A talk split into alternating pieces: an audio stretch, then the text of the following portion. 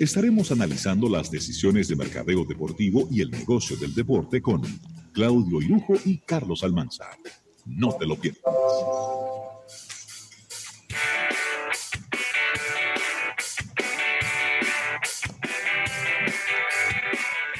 Bueno, Rafael, y estamos de regreso por aquí en Almuerzo de Negocios y bueno, la pantalla se ve llena.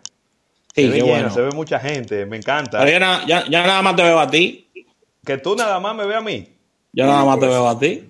Pues, eh, hay un botoncito en donde eh, arriba dice Speaker View y, si le das va a decir Gallery View.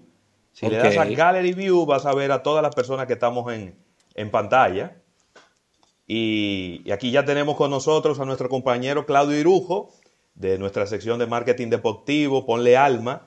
Y estamos ahí, en cualquier momento se integra Nelson González, eh, quien es también nuestro colaborador en este sentido. Así que, Rafael, presenta a nuestro invitado. Claro que sí, que de verdad que esta, esta entrevista tenemos un tiempo coordinándola ya por razones laborales. Eh, nuestro directo amigo Jochi Batista no había estado con nosotros dándole la bienvenida al almuerzo de negocios. Hochi eh, se ha destacado por esto, por este seguimiento de manera muy curiosa y de manera, diríamos que muy experta de estos temas de eSport, de deportes extremos. Y vamos a estar hablando con él sobre cómo ha sido este proceso de, pandemia con relación a estos renglones del deporte que han ido creciendo de manera efectiva, que han ido aumentando la cantidad de seguidores, no solamente en, países en el resto del mundo, sino en la República Dominicana, e inclusive el mismo Hochi tiene su, su programa en CDN, que nos va a hablar un poco sobre esto también. Así que darle la bienvenida a este gran amigo que está con nosotros. hermano, mil gracias, buenas tardes. Gracias, Rafael. Saludos, José Luis. Saludos, Claudio. Un abrazo. Eh, gracias, para mí un honor estar con ustedes. Yo también estaba, estaba muy ansioso por estar eh, compartiendo con ustedes en su programa ya hace un, tiempecito. Como bien decía Rafael, cuestiones de trabajo que envuelven a uno, y, pero gracias a Dios ya estamos aquí. Eh, nada, un humilde servidor de las MMA, así que yo me defino. Yo lo que he hecho desde que sigo el deporte y he sido parte del deporte, al menos en nuestro país, es tratar de aportar mi granito de arena, mi, Comencé en radio, en ESPN Radio, cuando estaba aquí.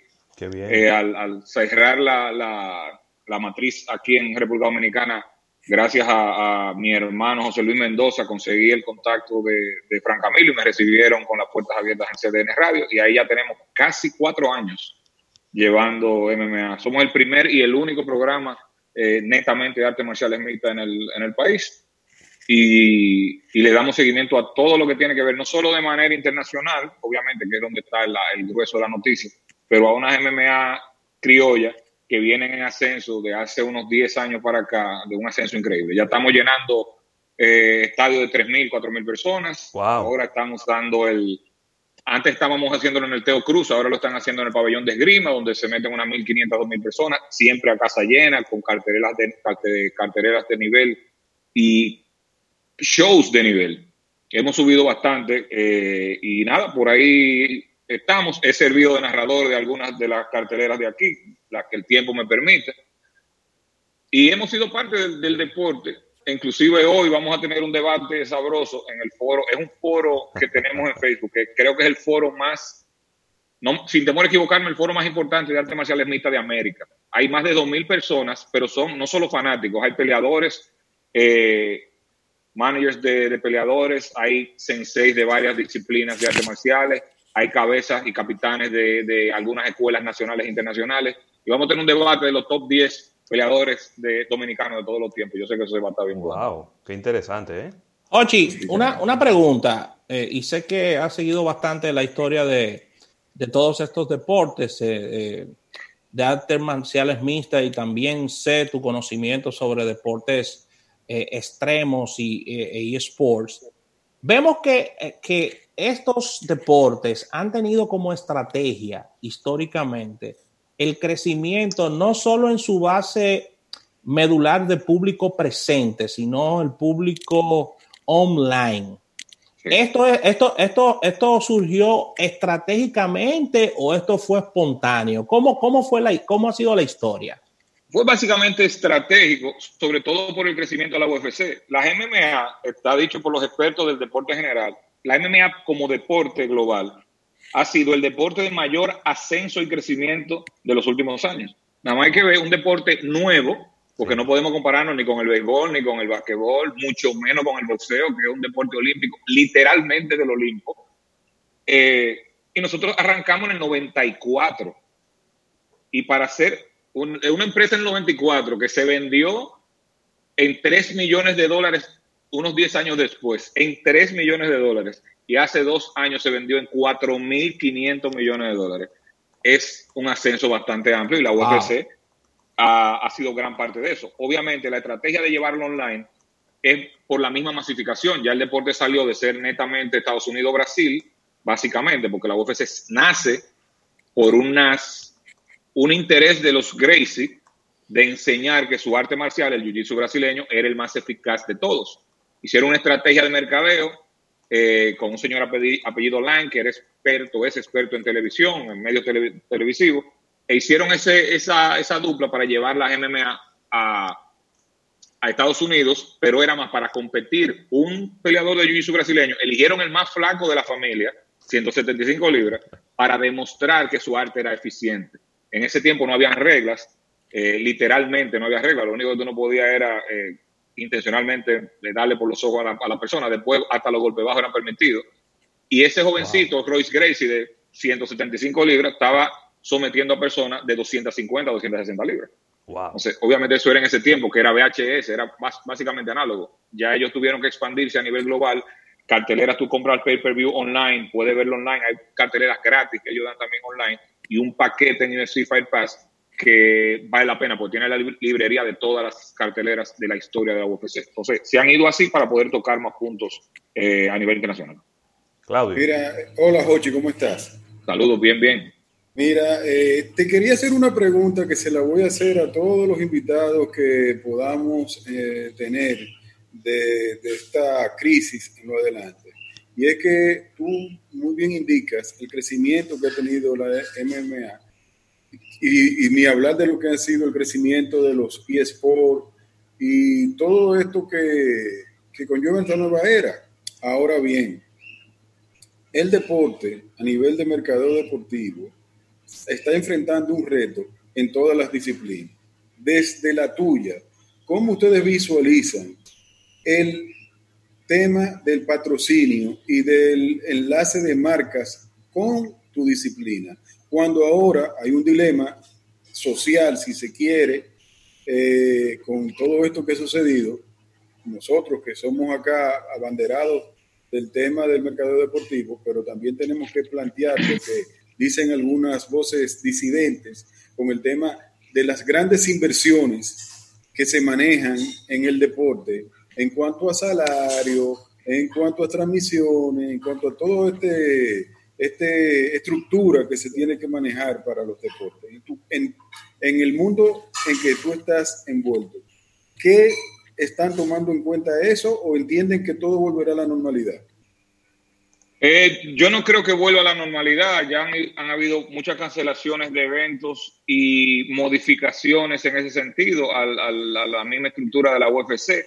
Eh, por ejemplo, una pelea que todo el mundo esperaba, que era la de Tony Ferguson contra Khabib, eh, Khabib que se había pospuesto como tres veces. Esta fue la cuarta ocasión porque Khabib no podía salir de Rusia por el tema de la pandemia. Dana White lo último que hizo fue que iba a alquilar una isla para hacer llevar la pelea allá. Y desde las altas estructuras de los dueños, WME y MG se llama una de las compañías dueñas de la, de la UFC, más Disney, que están en un partnership por esto de los dueños, dueños de cadenas de, televisión, le pidieron que por favor, por seguridad de, todos, que desistiera el interés de llevar esa pelea a cabo. Se habló de hacerlo eh, solamente estrictamente online, pero igual, si se hacía online, tú tenías que llevar a los peleadores, los peleadores tienen que hacer un campamento, ese campamento se compone entre 10 y 15 personas por peleador, tú tienes que tener árbitro, tienes que tener jueces, eh, tiene que tener los camarógrafos, un team de multimedia. y es el roce constante de la persona, no iba a ser posible. De aquí en lo adelante, yo tengo entendido por lo que he leído desde del mismo Dana White y algunos eh, eh, ejecutivos de la UFC, va a haber un cambio sobre todo, sobre todo a nivel estructural de mercadeo, porque la baja que va a provocar esto y que ha provocado, ellos van a tener que buscar un nivel de aquí en lo adelante. Y al final, yo no diría que se quedaría así después que se hagan los cambios, porque hay que hacer los cambios obligatoriamente en cuestiones de presupuesto, en cuestiones de salario. La UFC es la que más paga, las otras pagan menos, pero igual tienen su presupuesto a su nivel. Y esa reestructuración, yo diría que al menos en lo inmediato tiene que hacerse. De ahí a yo vislumbrar que se quedará así, ahí no sabría decirte. No creo que se quede así después que haga este cambio. Creo que se reestructurará porque hay que sobrevivir. Estamos hablando que la UFC se ven, la, la, compraron hace unos años en 4.500 millones de dólares. Esos inversionistas quieren su retorno de facturar 600, 650 millones de dólares al año que facturaba hace unos años eh, bruto la UFC. Me imagino que este año va a ser un golpe fuertísimo para, para ellos, para los inversionistas, para los presidentes, para todos los ejecutivos. Y aunque la UFC ha sido de las pocas compañías, aunque cerró el 31 de marzo, que no ha cancelado a nadie ni ha puesto en, en retiro temporal a nadie, todo el mundo sigue ganando su salario tal cual. Oigo, y el deporte también, quiero agregar, debe asumir un reto y es de seguir demostrando lo importante que es el entretenimiento, sobre todo después de lo que hemos pasado. O sea, e, ese es un punto a su favor eh, que debiéramos estar destacando todos los que estamos involucrados de una manera directa o indirecta con el tema del entretenimiento deportivo. Totalmente. Yo tengo, pasando quizá a otro tema, porque estamos hablando de artes marciales mixtas, pero del otro lado de la acera están los eSports. Y los eSports, si las artes marciales mixtas y cualquier tipo de deporte presencial está sufriendo en este momento, que todo se está cancelando y se está mandando para dentro de 3, 4, 5 meses, sin embargo los eSports, a pesar de que tienen eventos presenciales, que los jugadores van y llenan grandes arenas, 40, 50 mil personas en Asia, viendo dos jóvenes que están compitiendo en, en una pantalla gigante, pero tiene una dinámica que quizás se puede sostener de manera virtual. ¿Qué, han hecho ellos para quizás aprovecharse de este momento en donde no hay ningún deporte tradicional en el aire? Bueno, ellos se, han beneficiado. Lo primero, han salido unos artículos muy interesantes y sarcásticos de parte de la crónica de esports, diciendo, trayendo artículos de hace años donde periódico tan reconocido como New York Times, Wall Street Journal, decían que el, exceso de videojuegos eh, iba en detrimento de la salud mental de la persona, del comportamiento, del nivel social, que era introvertido. Y ahora los mismos periódicos y otras y revistas eh, internacionales ponen los títulos que ahora, no diciendo ahora, diciendo, lo, jugar videojuegos, X cantidad de horas, es beneficioso para la salud mental de los seres humanos ahora en la pandemia. Ellos le han sacado el jugo a esto, han abierto muchas cuentas, eso ha sido muy interesante. Eh, el PlayStation Network, la, la, tienda online de Xbox, interesados obviamente para llevar un balance, yo diría en buena voluntad y también como buenos negociantes, han abierto las cuentas para que la gente tenga descuento de 50% en juegos, hacen torneos online más seguidos gratis, eh, te eh, ponen, te promocionan que tú puedes jugar con tus deportista favorito. Ahora se ha puesto muy de moda, que comentaba ayer con unos amigos. Las grandes ligas están incentivando a sus peloteros a que jueguen online un juego que se llama MLB The Show, que es el mejor juego de, simulador de béisbol. Y ellos juegan online y la misma marca Sony que hace eh, eh, este juego incentiva a las personas a que vayan online porque quizás puedas encontrarte con tu pelotero favorito. Y después suben los videos y lo han usado como una herramienta de mercadeo con cadenas grandes como ESPN que suben esos videos para que la gente lo vea hasta aspiracional. Que quizá yo mañana juegue con, con, con, con X eh, eh, eh, pelotero, que soy fan de ellos. Ellos han hecho una mecánica bastante interesante. Han retrasado la salida de algunos juegos muy esperados, porque son juegos muy importantes. Imagino que quieren hacer un lanzamiento como manda la ley. Claro. pero los otros han dado descuento de, de 50%, incentivan a los torneos. Eh, se están haciendo muchos torneos ahora de Call of Duty que sacó un, beta nuevo con unos, unos, escenarios gigantescos donde juegan 150 personas al mismo tiempo. 150 personas. 150 personas al mismo tiempo. Ya tú sabes el tamaño del, del, modelo del, del, espacio que yo cre, creado. Y lo han ido incentivando. Y la gente está. Yo soy gamer también, aparte de, fanático de la, de la soy gamer desde niño. Sigo siendo un niño en ese sentido. Y, y me doy cuenta con eh, Jean Gabriel eh, Guerra, el hijo de Juan Gabriel, muy amigo mío. Él es un experto en Call of Duty y en estos días jugamos juntos y me dio una pela, tengo que admitirlo. en, esta, en esta época, hasta los que no éramos expertos, no hemos tenido que yo estoy ahora en, un, en una aplicación de golf eh, interesantísima que podemos hacer inclusive torneos entre la misma liga sí. que, que, le aprovecho y le mando un saludo porque están en, en sintonía ahora oyéndonos. Eh, y, y, nuestro patrocinador Amalie hoy eh, debuta como patrocinador del, del, circuito de Quédate en casa. Que claro, del Dominican Finals. pasando exactamente, que será hoy a las 10 de la noche. Sí, Ochi. Sí, señor. Desde el punto de vista de, de, psicología del consumidor, por ejemplo, Claudio, tuyo, el Ravelo, todos nosotros crecimos viendo boxeo y artes marciales. Y muchas personas crecieron viendo estos deportes y no desarrollaron un tema de violencia con relación a, la conducta, ni, ni fuimos inducidos por esos deportes a ser violentos. Pero ahora, en estos tiempos, hay un fuerte ataque, un duro ataque por parte de padres, de, algunos especialistas con relación a este tipo de deportes y los niños y los adolescentes. Tú tienes conocimiento sobre, sobre desde el punto de vista de, de, psicología del consumidor, sobre la influencia de estos deportes, eh, ¿qué, ha venido pasando con relación al punto de vista conductual, no, porque no nos podemos llamar a engaños de que estos son deportes de contacto, deportes que tienen, que tienen, eh, que son deportes algo agresivos, y si eso ha influenciado en, en el tema del consumidor. Háblame un poquito sobre esto. Yo a eso le dediqué bastante tiempo hace unos años, sobre todo eh, hace casi 10, 12 años, 15 años, que hasta el senador eh, John McCain, eh, fallecido ya, tuvo, fue uno de los feroces agresores contra el deporte. Donde ese señor podía meter la mano para que no se diera y sancionaran y no entrara el pudo. Y después terminó siendo uno de los mejores aliados de Dana White y los Fertitas cuando los Fertitas eran los dueños de la UFC.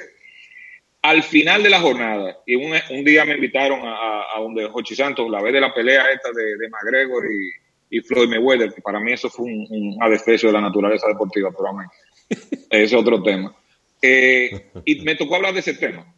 Al final, la persona es quien tiene algo dentro que tú lo puedes potencializar o no con lo que tú hagas, ya sea artes marciales, sea artes marciales mixtas, sea publicista, sea mercadólogo, sea dentista, sea abogado. Yo, yo en mi experiencia, yo practiqué jiu-jitsu brasileño hace un tiempo y soy una persona temperamental. El jiu-jitsu brasileño es casi yoga, en el buen sentido de la palabra, porque te centra. Si tú conoces peleadores de MMA, la mayoría fuera del octágono o del ring son unos mansos corderitos yo te puedo poner el ejemplo, hay uno que aquí eh, eh, se llama Isidro eh, el animal Rodríguez. El animal es decir, el, tipo, es una vez. ¿Qué apodo, y es ¿qué apodo más lindo? ¿Qué apodo más lindo? Es decir, Jochi, un paréntesis ahí, que ese dato me, me, encantó que dijiste. Es decir, por ejemplo, este renglón de negocios no, no, o del deporte no trae lo, las mismas situaciones que la NFL que tú sabes que tienen muchas situaciones eh, eh, de conductas de violencia de género dentro del hogar, aquí no ocurre esto. E inclusive, no, hay algunas manzanas podridas, obviamente, pero si tú te fijas en un deporte tan agresivo, porque obviamente yo soy, yo soy amante del deporte, pero la, la función y la finalidad de cada uno de los que entran a la jaula es vencer, obviamente, tomando el menor daño posible, pero haciéndole daño al otro. No podemos llamarme engaño en ese sentido, porque no es jugando eh, baraja que están. Pero si te, fijas en el, si te fijas en el boxeo, el detalle está, hay patrones de conducta que trae el individuo y hay patrones de conducta que salen por los golpes recibidos repetidamente.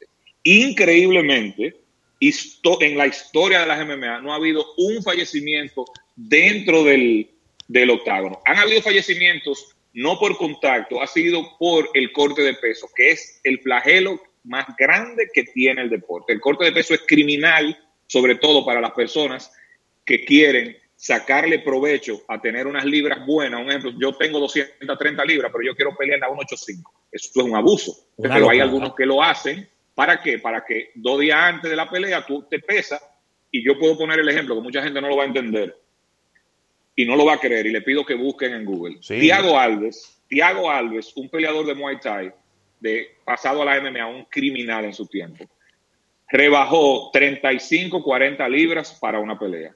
Se pesó el viernes, dio el peso. El día de la pelea tenía 30 libras de más, 24 horas después. Sí. Y muchos de ellos usan eso. Entonces, ¿a qué voy?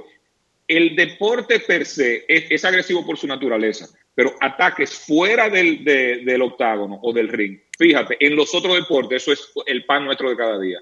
En el nuestro aparecen uno que otro, pero que su conducta siempre fue irrespetuosa, un charlatán, o que abusaba de sustancias o de alcohol y pelean en la calle. Pero normalmente el que es artista marcial mixto o artista marcial per se, lo que hace es centralizarse y, ser un, un, manso corderito fuera. ¿Por qué? Porque tú sabes que, de qué tú eres capaz de hacer fuera del octágono. Mira, vamos a, darle la bienvenida a Nelson González, que se integra aquí al panel, y también eh, darle las gracias a Cliff Ramírez, que te está saludando, Claudio, y a Miguel del Pozo, que están además sumándose a nuestro live en, en YouTube, conjuntamente con Juan Carlos Toribio, con Gregory Medina, con Juan Benito, y bueno, con unas cuantas personas más ahí que están disfrutando mm. de esto ahora en vivo y que luego lo van a poder ahí encontrar en nuestro canal de YouTube. Nelson, bienvenido.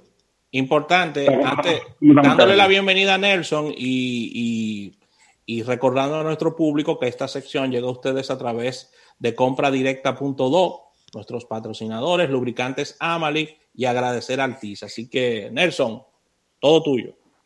¿Cómo están ustedes? Una preguntita. Tú, tú comentabas que en el ring no ha muerto un luchador nunca, ¿no?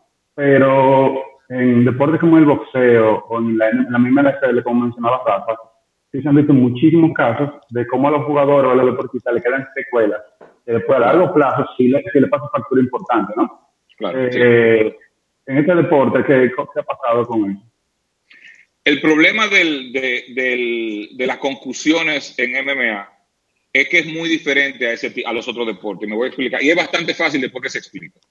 El boxeo tiene una particularidad que es muy nociva para la salud de un ser humano. Si usted me noquea y yo me, cuentan hasta 10 y yo llego a pararme antes, yo puedo subir a recibir más castigo. Y normalmente donde los boxeadores van, porque es más eh, eficiente para llevar a un rival a la lona, es en la cabeza.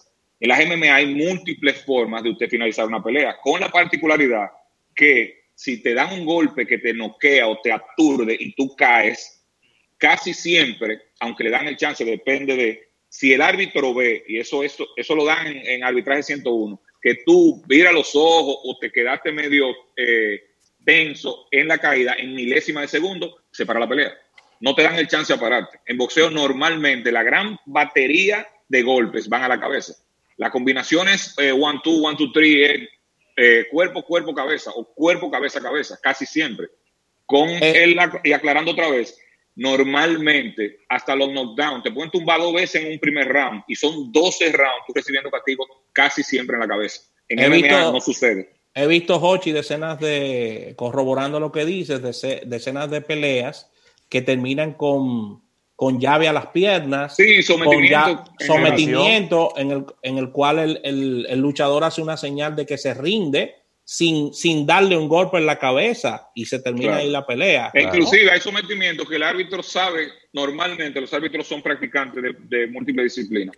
Hay articulaciones que tú, el que sabe, si está trancada, yo no tengo que esperar que el, que el otro peleador se rinda. Tú sabes que ahí no hay forma y tú para evitar una lesión tú para la pelea. Hay una famosa llave que muy pocos la utilizan porque es muy peligrosa, se llama el toe hold, que es como, eh, eh, sería en español, eh, agarre al pulgar, pero no es al pulgar, porque al final el daño es en la rodilla, y muy pocos la usan. Hay un señor que lo sacaron de la UFC por eso, apellido Paljares, un brasileño, que era experto, es experto en ese tipo de llaves. Y en varias ocasiones, cuando la hacía y el peleador tapeaba, él duraba un segundo más, dos segundos más. Uno dirá, uno, dos, eso no es nada, pero en un segundo te rompe el ligamento de la rodilla.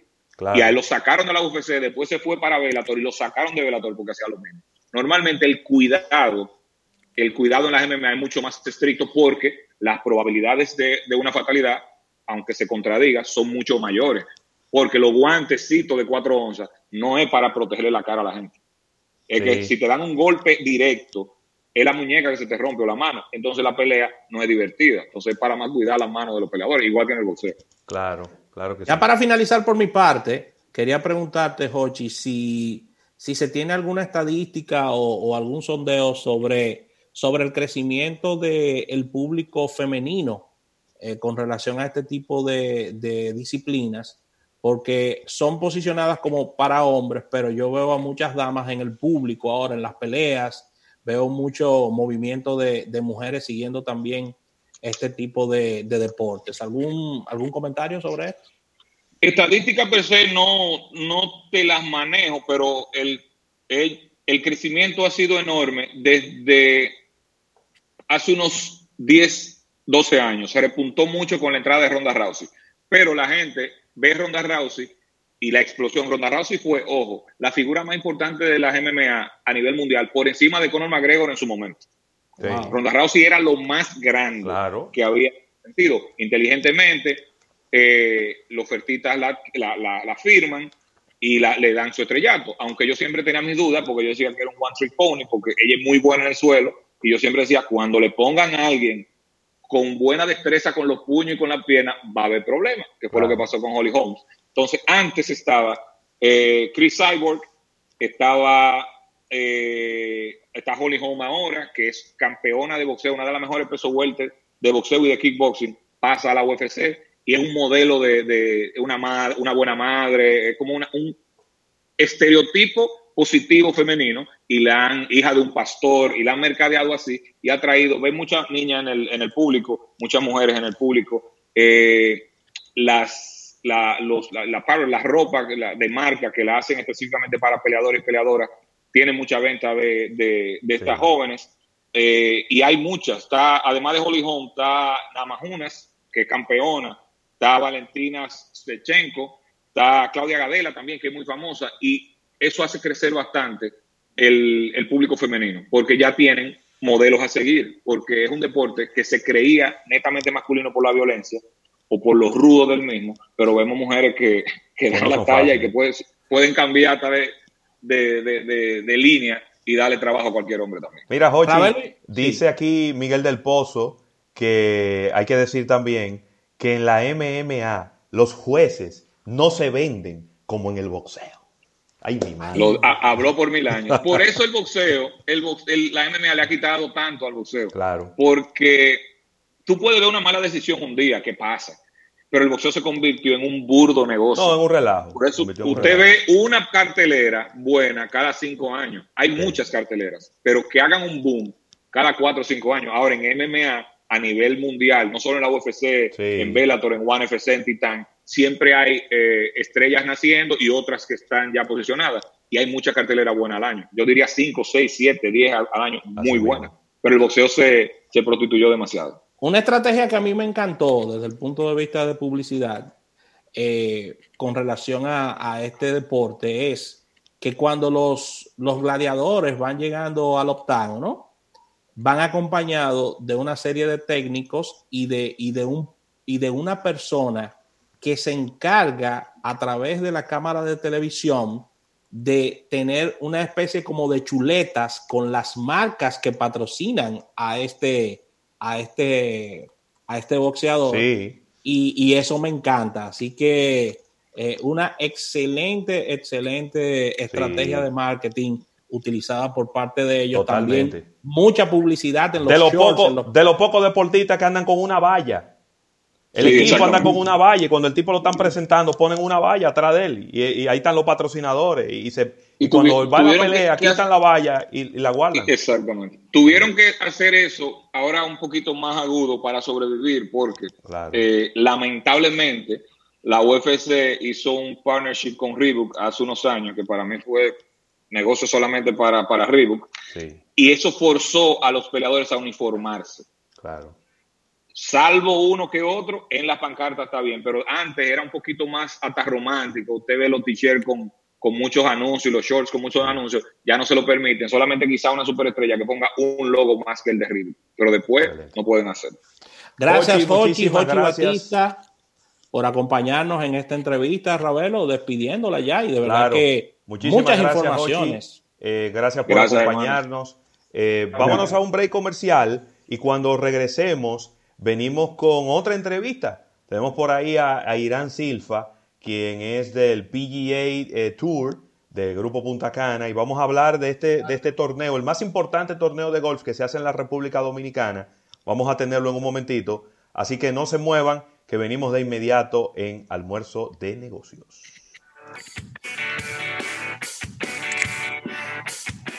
Estás escuchando almuerzo de negocios.